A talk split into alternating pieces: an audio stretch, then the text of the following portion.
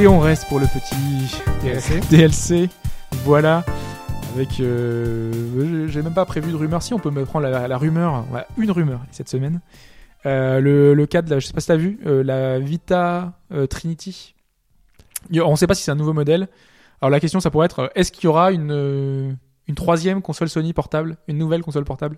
Ah Pour oui, toi. donc, donc une, une révision encore de la, de la Vita. Alors pas une révision de la Vita, ce serait une vraie nouvelle version finalement. Ce serait Ah. une PSP, une Vita et une, euh, un troisième modèle. Ah, donc ça, la Trinity, ça serait un- une troisième Pour portable l'instant, on sait pas. On a eu des, con- des, des spécifications techniques qui voudraient dire que c'est plutôt, on se dirige plus vers un nouveau modèle, mais euh, on sait même pas si c'est véridique. Donc, Et ça euh, me... J'avais l'impression qu'ils avaient abandonné l'affaire. euh, Pour moi aussi, Sony, en plus, ne faisait même plus de jeux. Oui. qu'il n'y avait plus de jeux euh, first party. Hmm. Euh, je trouve ça très étonnant. euh, Donc si ce serait un, un- un- une troisième itération d'une d'une console Et- portable, pour toi, ce serait non? Non, je, mais je, je- moi je vois même pas, enfin je les vois même pas relancer quelque chose autour de la Vita, quoi. Je, je- Euh, Même pas un nouveau modèle, euh, pour toi, ce serait trop. euh, ils ont plus aucun intérêt dans la, dans la console, c'est ça? Au, au Ja- au Japon, pourquoi pas, mais euh, le reste du monde, ça me semble, euh, ça me semble cuit. Enfin, je. Mais peut-être que, comme ils avaient pu faire euh, la PSP Go, la PSP Street, enfin, tu vois, des consoles vraiment pas chères. euh, Franchement, la PSP Go. euh, Non, pas la PSP Go, la PSP Street alors, du coup. Tu sais, Ouais, la- le la dernier Street. modèle Ok. qui était vraiment pas Ah, cher. donc peut-être peut-être que en fait ce, ce, ce nom-là, toi tu verrais une comme une Vita vraiment euh, euh, entrée de gamme.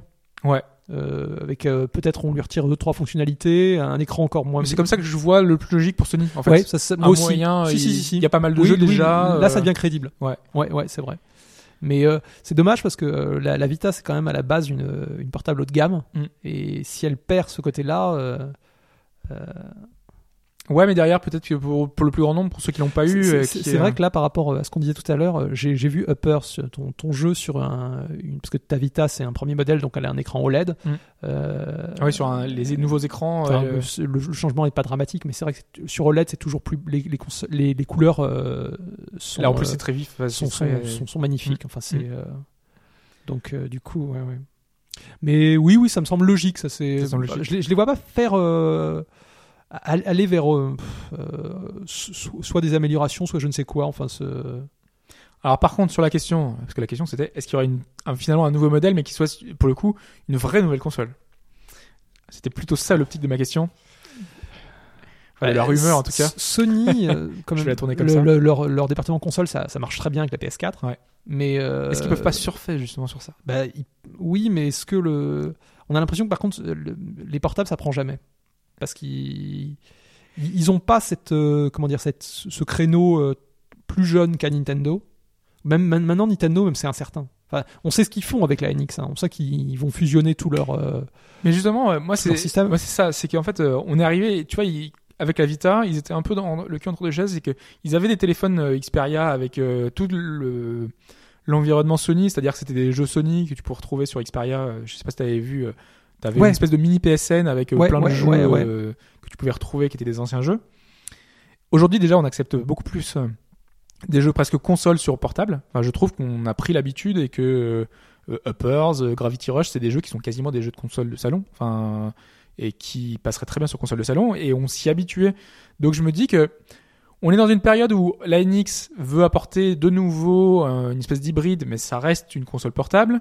Euh, qui a une espèce de, de en plus la NX ce serait aussi des jeux portables sur enfin des jeux portables des jeux de mobile oui, sur qui, portable qui puissent être euh, compatibles. Enfin, donc qui- une espèce de convergence de tout ça et qui fait que Sony pourrait éventuellement miser là-dessus et se dire que on fait un, une espèce de d'hybride encore une fois euh, Mais tu veux dire avec la PS4 Quelque chose par exemple qui, qui lie les jeux PS4 Ouais. ou en portable ouais ouais c'est ça qui, qui continue la convergence euh, Et ça, en, en- de tout. à dix- enfin, ça marcherait avec la PS4 Non, ça serait indépendant euh ce serait indépendant ouais mais que ce serait euh, mi-chemin entre le téléphone et le et la console portable et, Et est-ce le- qu'ils arriveraient à faire tourner des, des titres euh, PS4 sans problème sur, euh, sur une portable bah quand on voit la performance de la après peut-être que ce serait simplement du streaming hein.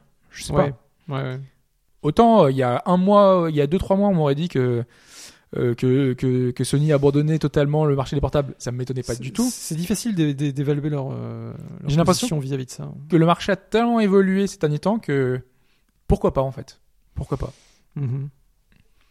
Même si ça me paraît pas totalement crédible, mais euh, moi je vais répondre oui tiens, à la question, tu vois. Bon, bah, écoute, Il euh, y aura une troisième machine. Toi, toi, euh, tu penses que ce nom, c'est pas anodin? Enfin, ça, ça fait quelque chose Ouais. euh, Ok. Je, je note un PSP 3 euh, ou une PlayStation euh, portable PSP 3, tu vois. Que le nom, Où- où est c'est la très, euh. Et moi je mets oui. Alors toi tu mets non? Non. Non, voilà. Ça, on retient. Ce sera, ce sera la. Moi, je te dis, oui, comme, comme tu proposais, euh, au mieux, un- une version euh, entrée de gamme de la Vita, Mm. peut-être. Ouais, c'est vrai que ça, ça me paraît plus crédible. Euh, voilà, bon, c'est tout pour les rumeurs. Ça, ça permet de lancer le, le truc. J'ai vu que t'avais pas mal de, de bouquins sur de SF quand t'avais fait une photo avec No Man's Skies. Ah, mais parce que Ah, J'ai pas vu les, un- les bouquins justement que t'avais que mis. Je... Oui, oui, oui. Je... J'ai toujours aimé la, la, la, la science-fiction et, euh, et moi, ça, quand, quand No Man's Sky a été présenté, ça m'a tout de suite fait penser à ça. Donc j'ai fait une photo de famille. euh, Ouais. Et c'est vrai parce que y a, tiens, tu- tu- bon lancement. Euh, quand tu regardes la liste des trophées de No Man's Skies, tous les titres de trophées, c'est uniquement des, des romans relativement célèbres de science-fiction. Ah, En fait, pas fait. la pas liste regardé. des trophées, c'est une liste de lecture. Ça c'est cool. Ça c'est cool. Je trouve que l'idée est vraiment bonne. Alors c'est des classiques où il y a de- des choses un peu plus. Il y a un peu de euh, tout, justement. Alors, il y a des classiques comme euh, 2001 Ouais. dans la liste. Enfin, c'est euh, alias euh, c'est, euh, Space Odyssey. Mhm. Euh, après, tu as des, t'as des titres un peu moins classiques, comme je sais pas, tu vois Michael Crichton, l'auteur de Jurassic Park. Oui. Ok, il a écrit un, un roman qui a d'ailleurs été adapté en film qui s'appelle Contact, Oui. Oui. avec Jodie Foster. Mhm. Euh, donc il y a Contact dans cette liste. Donc c'est- pas, si tu veux, ce Contact en question, c'est pas non plus un, un classique de la Et SF. ça a eu de l'influence sur. euh, J'en ai aucune idée. Je me demande non Ouais. s'ils ont pas cherché plutôt des, Oui, des pour rapprochements le- avec des noms. Après, il y a des, des noms moins connus, mais c'est une liste de lecture vraiment de, de romans de SF euh, très sympa. Moi, Ouais, ça m'a vraiment surpris dans la liste des, des trophées. Et, euh, et c'est vrai que No Man's Skies euh, digère un peu tout ça. Enfin, on est plus vers du 2001. Mais je Mm. pense qu'il y a pas mal aussi de d'Asimov. Oui. et de Il- toute façon, doit y avoir, l'influence C'est- principale. 2001, Ouais. c'est Ar- c'est Arthur C. Clarke. Et il doit y avoir un peu d'Asimov aussi. De toute façon, euh, enfin, vu que la li- littérature en général, c'est beaucoup, enfin, en tout cas moderne, euh, récente, euh, c'est beaucoup appuyé sur euh, les, sur Asimov, donc euh, c'est pas très étonnant. hein. Mm. Non, Puis, non, non. Euh, quand on nous conseille des, des choses, hein, de toute façon, c'est voilà, les, tous les bouquins d'Asimov sont font office de référence, quoi. Donc, Ouais, il est. J'ai été surpris parce qu'Asimov, euh, moi, en fait, je, je, l'ai- je l'ai pas lu avant. Je l'ai, je l'ai lu relativement tard, Mhm. mais euh, au le cycle départ, Fondation, tout ça. ouais, euh, euh, je savais pas déjà qu'il avait autant écrit. Je, Ouais. je pensais que c'était vraiment l'homme de quelques livres et qui avait marqué, qui était un peu des euh, des vaches sacrées. Ouais. Et euh, enfin, c'était une vache sacrée, Asimov. Et en fait, j'ai découvert. euh, je sais qu'il a écrit euh, toujours dans le milieu de la robotique, mais des polars aussi. Il y en a un qui est très célèbre sur les robots qui s'appelle Les Caves d'Acier. Enfin, je crois que c'est en. Je connais en anglais, c'est The Cave of Steels. Je crois que c'est Cave d- les, Mm. les Cavernes d'Acier ou quelque chose comme ça en français. Et euh, il mélange. C'est dé- déjà du, euh, du pré-Blade Runner. Puisqu'on a une. euh, ça a dû être écrit dans les années 50-60. Et on a une enquête avec un, un flic, euh, un peu détective, Ouais. et à- qui a comme partenaire un robot. Et c'est- Ouais, ça me fait vraiment penser à Blade Mhm. Runner. Et, et c'est surprenant parce que si Asimov reprenait un peu les codes du, du polar euh, hard-boiled de l'époque. Donc il, est- il, est- il, est- il, savait s'adapter. oui, il a réussi à faire des choses un peu différentes. ouais. En Ouais. sachant que le mec à la base a quand même des- une formation de, de mathématicien, enfin de, de, de scientifique, pardon. Mm, oui. Euh, du coup, euh, il, était très versatile en tant qu'auteur. Mm. Et vraiment, non, non, Asimov, c'est tout, tout est bon à prendre hein, chez lui. Tout comme euh, moi, j'aime beaucoup Arthur C. Clarke, donc l'auteur de 2001, qui, qui, qui a fait des trucs très intéressants. Les Enfants d'Icar. D'ailleurs, ça a inspiré un jeu vidéo euh, DS qui s'appelle euh, Infinite Space. Ah, par- c'était issu de. Euh, c'est pas, Enfin, il y pas ouvertement. euh, c'est- ils, ils le disent. hein. c'est le jeu sont- Platinum.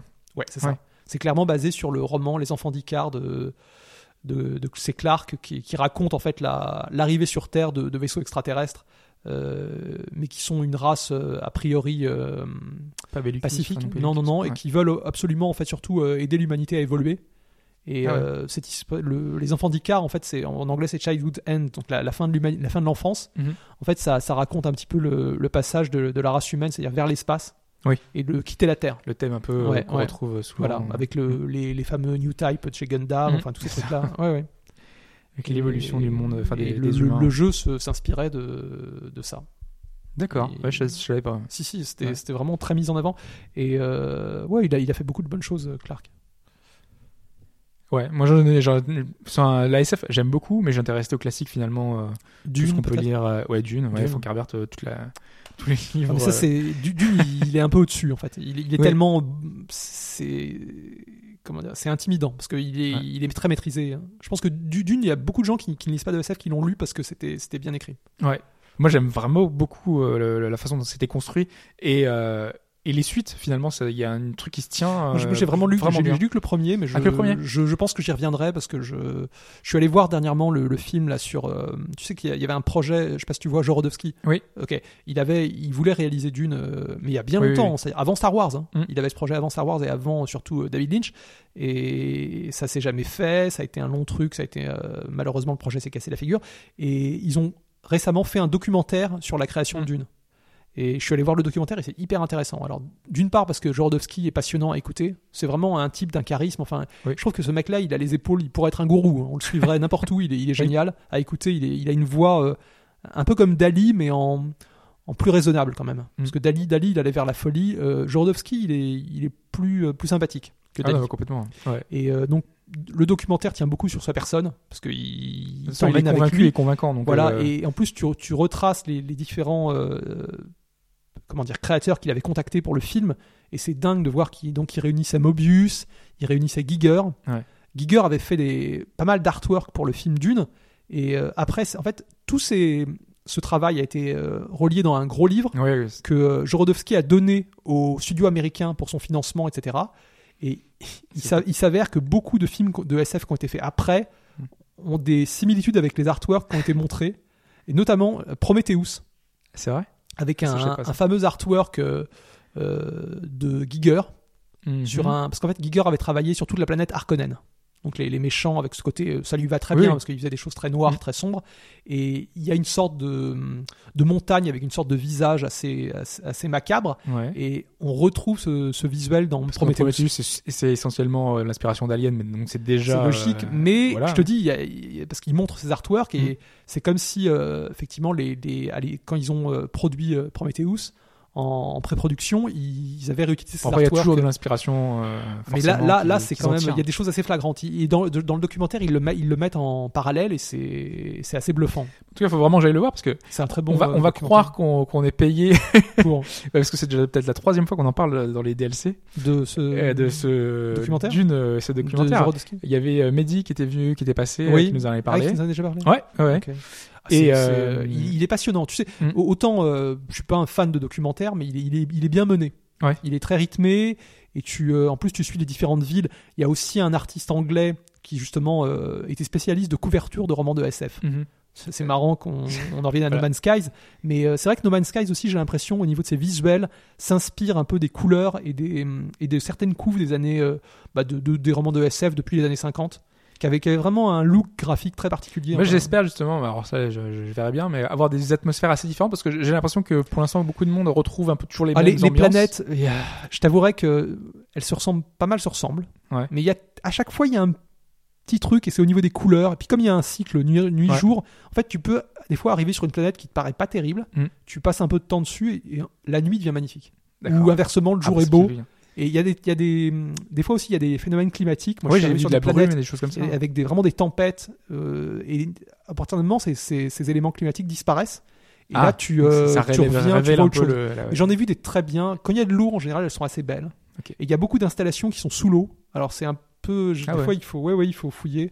C'est, euh, mais c'est vrai qu'elles peuvent sembler un, un peu similaires, mais le, le jeu a un côté un peu réaliste, c'est-à-dire qu'il il va pas proposer des planètes euh, totalement folles avec des, des forêts bizarres ou des trucs. Mhm. On est plus sur du côté euh, euh, terrain lunaire un peu. Enfin, Ouais. où- je pense que c- on est plus dans le réalisme finalement, ce qu'on qu'on trouve dans l'espace. Enfin après, je dis des, des bêtises, mais à mon avis, c'est plus terre à terre et ça doit être vraiment de la roche. Oui. Et donc de- il a il a ce côté-là un peu. il fait pas trop d'excen- d'excen- d'excentricité dans, dans les planètes. J'ai vraiment hâte d'y jouer. Bah écoute, euh, je te- je t'encourage, mais euh, dis- dis- dis-toi que c'est- typiquement un jeu. Après, ça va, il, il va te, tu vas devoir le, le garder pendant un moment. Moi, Oui. je, moi, je, je- Ah, j'ai du mal à imaginer quand est-ce que je vais m'arrêter là, si tu veux. Hmm. Si, euh, même s'il y a quand même, je te dis, une trame, donc je sens au moins que j'avance. Ouais. C'est bien. Je suis pas paumé et me dire, bah, je vais m'arrêter dès que, je- dès que je m'amuse plus. Non, là, il y a vraiment euh, le jeu de pouce à aller quelque part. Donc, on, on verra. Oui, bah, j'espère pas trop quand même, parce que je me t'ai dit que je devais le faire par petites sessions en fait. Je voulais faire, euh, enfin, je sais Ouais. pas, une heure par-ci, une heure Ah, par-là. mais tu peux aussi le jouer comme côté ça. un peu découverte. Je, je- je pense que tu peux le jouer pas forcément comme un RPG où tu es obligé d'être toujours un peu la tête dedans. Là, tu peux faire des breaks de quelques jours. Ouais. Il y a aucun problème. Ah, parce que c'est vraiment ça, parce que euh, je manque de jeux. Là, y a les jeux que je joue en ce moment, genre Shiren, euh, sont très arides. Et Oui. donc, euh, quand tu, un peu le tu genre sors de ces sessions-là, enfin, où tu, enfin, je sais pas, ouais, en fin de journée, t'es fatigué et tout, Ouais. euh, j'ai envie d'un truc Tu reposant. peux pas t'y ou- mettre. Bah, c'est- ça, ça- Et moi, c'est le genre de jeu que j'aime ah, bien. il est en parfait. général. Alors, Ok. c'est c'est un jeu à feel good game. Tu sais, ouais, des- ça. C'est exactement ça. Ok. Où Ouais, tu- parfait alors. Pas la peine de. Tu peux t'y mettre même après une journée où t'es où t'es fatigué. Ouais. Alors que c'est vrai qu'il y a des RPG ou des trucs où des jeux à système. Euh, si t'es pas C'est ça. concentré, Il faut avoir de la... et t'as presque pas envie. de- Shiren, non, tu peux pas t'y mettre. Je vois très bien. Voilà. je- je- Bon, bah, non, bah, je- non, mais c'est pas du tout ça. En fait, j'ai- besoin d'un jeu comme Bah, ça. c'est un jeu d'exploration et reposant. Hmm. Il, est, il est un peu reposant. ouais. Donc j'ai terminé Uppers, là, je, je vais me Euh, prendre un truc euh, un peu différent, là, ça sera, ça sera reposant, ça sera bien, sachant que je pensais que ce serait Abzu, mais Abzu, finalement, euh, sachant qu'il fait deux heures, euh, Eh en plus, révis, tu vois, Ça, c'est. que j'ai pas trop eu envie d'y retourner, malgré tout. Alors que, en plus, d'ailleurs, il fait pas beaucoup de place. Faudrait peut-être que je, re- parce que je l'avais viré parce que j'avais plus de place, mais en fait, je pense que j'allais pouvoir le réinstaller. Fait, je crois qu'il fait un giga, un truc comme ça. Ta Euh, PS4 bref. est pleine? Euh, non, mais de toute façon, je l'ai pris sur PC. Mais, Ah, euh, PC, on parle PC, d'accord. Ouais. Parce que moi, moi c'est vrai que sur PS4, j'arrive- je tout, tout ce que je Fais ne pas fais trop attention, je, ouais. je, je- non, mais j'efface. J'ai tendance à, Ah. j'ai jamais de problème Ah, de t'effaces place. hein. Ouais, ouais. Enfin, ça dépend quoi, mais. euh, Mm. Ouais. Mais ça, va vite. Hein. Euh, moi, je sais que c'est ma Xbox One, alors que j'ai pas beaucoup de titres. Non, mais euh, ça, c'est malheureusement les, toutes les mises à jour qui font des gigas. Enfin, c'est Ouais. c'est- c'est gros, c'est gros. Puis les jeux qui font 50 gigas, euh, enfin, pas tous, mais quand même. Mm. Mais sur Xbox One, justement, par exemple, là, je l'ai relancé et c'était Halo qui il y avait un patch de 32 Go, donc tu vois, c'est 32 Go de plus à mettre sur ta console. Mm. Donc ça va vite, ça va très très vite. Ouais. C'est le genre de choses. J'étais en train de réfléchir à ce que j'avais sur PS4, mais euh, c'est vrai que j'ai pas des gros jeux comme ça. En général, je les ai pas en démat. Comme toi sur ta 3DS où t'as. Je me demande comment. T'as une, J'ai une grosse carte. t'as une, une carte qui doit Ouais, t'imposante, ouais, toi. ouais, ouais. Je crois 16 C'est- gigas. ou- ouais. ouais, ouais. Ouais, T'as changé, t'as plus celle du début qui Non, était non, non, 4 bah Go non, ou je, 2 je pouvais pas. Mais je... non, non, il a fallu changer. À partir du moment où tu utilises des jeux sur l'eShop, ouais, c'est pas, c'est pas possible. Euh, pour tout vous dire, je crois qu'on va faire un petit supplément. Hein. Je crois pas qu'on Ouais. va, on va peut-être s'arrêter là. Il y, en aura, a- il y en aura un autre pour la- les autres parties, je pense, du, du 200. Tu veux Il- faire euh, bah, le 200, de toute façon, voilà, ça, ça vous permettra d'avoir plus, euh, plus de choses. Normalement, Mm. ce sera un podcast qui sera assez complet, assez riche, qui vous viendra en bonus dans la semaine comme ça. Vous aurez euh, beaucoup de choses qui sera liées à tout ça. Donc encore une fois, voilà, on vous remercie bah, pour ceux qui nous soutiennent sur Patreon de, de nous soutenir. Ça nous fait vraiment très plaisir et ça nous permet de continuer justement. Et puis nous, on se retrouve voilà hein, la semaine prochaine. Oui. Allez, ciao tout le monde. Salut.